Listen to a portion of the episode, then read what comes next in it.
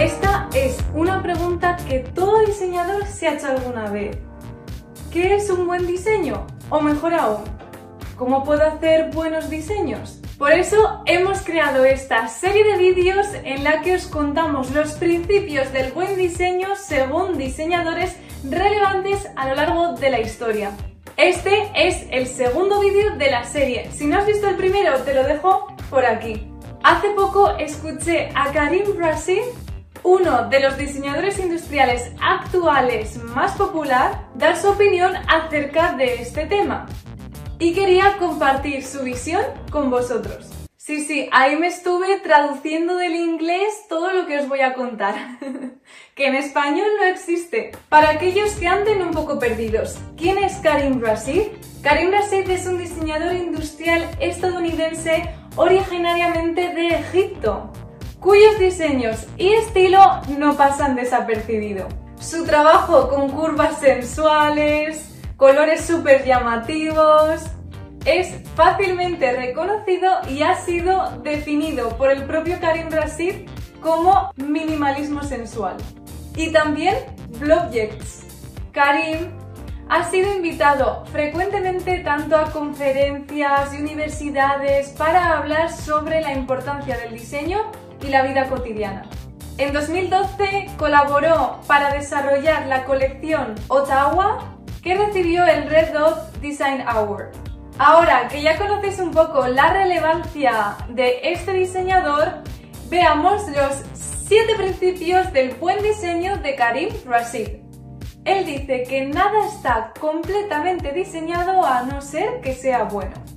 Primer principio, el buen diseño es simplemente una mejor experiencia. Si lanzas algo al mercado y la gente al usarlo tiene que cogerlo o moverlo, o algo así como apretar un botón, cualquiera de esos movimientos o interacciones genera una experiencia de usuario. Una experiencia de usuario con el objeto. Es un proceso recíproco entre el ser humano y el objeto.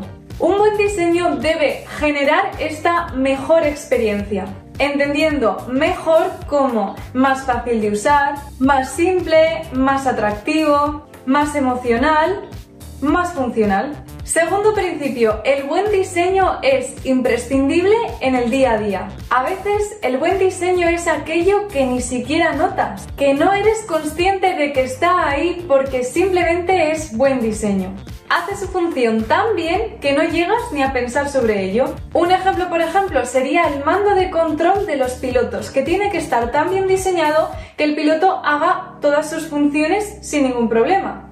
Y cuando uno monta en un avión ni siquiera piensa en la existencia de este mando de control. Todos damos por hecho que va a estar bien diseñado. Esto también nos ocurre, por ejemplo, con el motor de un coche. Todos damos por hechos que el motor va a estar bien diseñado y que el coche va a funcionar cada vez que lo cojamos. Ni lo pensamos, ni se nos pasa por la cabeza. Cuando conducimos un coche, apretamos el acelerador y simplemente conducimos. Damos por hecho que la ingeniería y todos esos procesos que además son bastante complejos que se producen en el motor se van a ejecutar correctamente.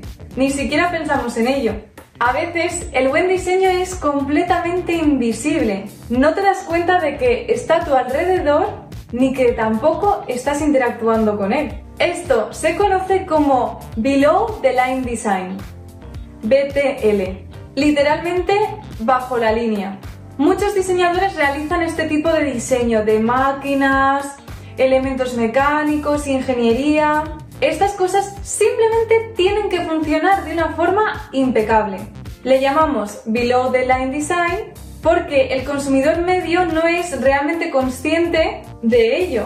Otro ejemplo sería, por ejemplo, todo el código de programación que hay detrás de cualquier página web de Internet. El consumidor es consciente del aspecto exterior del producto, pero no de los mecanismos que le hacen funcionar.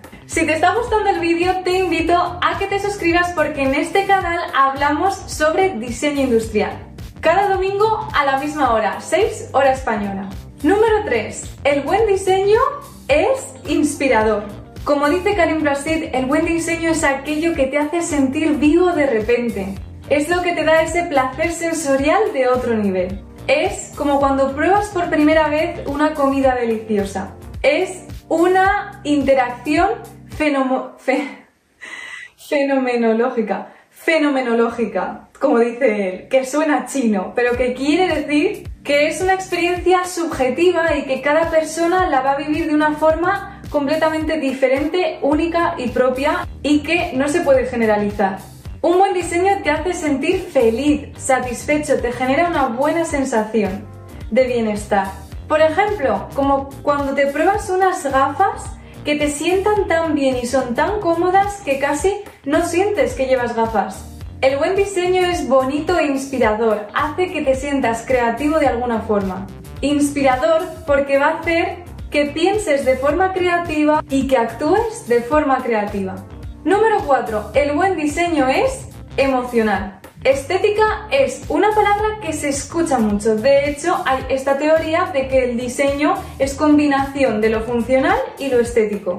Lo que poca gente sabe es que la etimología de la palabra estética viene de sentir, de sentimiento. Entonces, ¿qué tipo de sentimiento te genera ese diseño?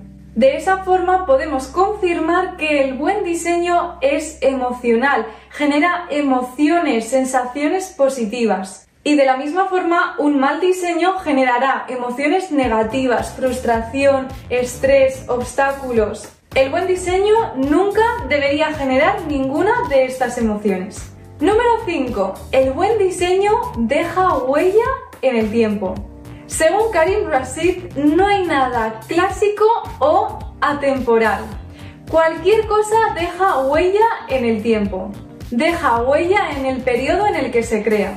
Y el buen diseño es el que marca un antes y un después. El buen diseño es el que genera esa primera vez. Por ejemplo, esa primera vez en la que se fabricó una silla de una sola pieza por un molde de inyección lo que permitió fabricar y vender mobiliario muy económico, ligero y desechable. ¿Sabes de qué te estoy hablando? Pues de la silla nada más y nada menos que la silla Panton, que puedes ver aquí. Esta silla de aquí, la silla Panton. Fuera de bromas, esta es la silla de la que hablo. Esta silla marcó un antes y un después, porque fue la primera silla fabricada de una sola pieza eh, por inyección, por un proceso de fabricación que le hacía que fuera súper económica, muy ligera, no como el mueble que había hasta entonces, y además desechable. Fue muy revolucionaria para aquella época y dejó huella. Y es cierto que este modelo sigue vendiéndose a día de hoy. Sin embargo, uno puede identificar que es de una época pasada, incluso que pertenece a un periodo específico, de hecho a los años 50 y el pop art. Los productos pueden durar mucho tiempo en el mercado, pero eso no significa necesariamente que sean atemporales, porque cuando los miramos vamos a identificar la época en la que fueron creados. Número 6. El buen diseño siempre adopta una nueva tecnología. Y esto se relaciona con el ejemplo anterior. ¿Por qué? Porque cuando algo es revolucionario normalmente viene asociado por la incorporación de una nueva tecnología, como ocurrió con el moldeo por inyección para fabricar una silla de una sola pieza. Para dejar huella uno debe sí o sí hacer algo que nunca antes se había hecho a través de nuevas tecnologías. Y cuando hablamos de nuevas tecnologías no solo nos referimos a materiales, procesos de producción, sino también a softwares, incluso metodologías. Número 7 y última, el buen diseño es un acto original. En realidad, los principios son 6, pero él añade uno extra que lo atribuye como opinión personal. Y es que este principio resume todos los anteriores. ¿A qué se refiere él de un diseño como un acto original? Se refiere a cuando ves algo y es poderoso, en el sentido de, uno, emocionalmente, dos, genera una experiencia positiva, tres, es algo que nunca has visto antes, cuatro, probablemente conlleva una nueva tecnología, y cinco, es impecable, simplemente es correcto. Las proporciones, la fluidez, no hay obstáculos, no hay frustraciones. Karim Rashid viaja por todo el mundo constantemente y tiene la oportunidad de ver diseños de muchas personas muy creativas. Lo que uno espera es ver cosas nuevas, con una inspiración original. Porque según Karim Rashid, todos tenemos ese potencial creativo de llegar a conceptos originales. Y lo que dice es, sale fuera, intenta crear algo original y espera ver, por tu parte también ver cosas originales y déjate sorprender. Hasta aquí el vídeo, si te ha gustado te invito a que veas el siguiente vídeo que es el siguiente de esta serie que es muy interesante para que aprendas cómo hacer buen diseño de los más grandes de la historia del diseño. Y si te ha gustado el vídeo, ya te digo, déjame un like al menos por el detalle de la silla, que he conseguido esta silla para estar hoy aquí y contarte estos principios tan interesantes. No ha sido una silla de Karim Brasil, pero bueno, es una Pantone, que algo es, ¿no? Algo es. Y nada más, muchísimas gracias por verme y como digo siempre, no dejéis de crear.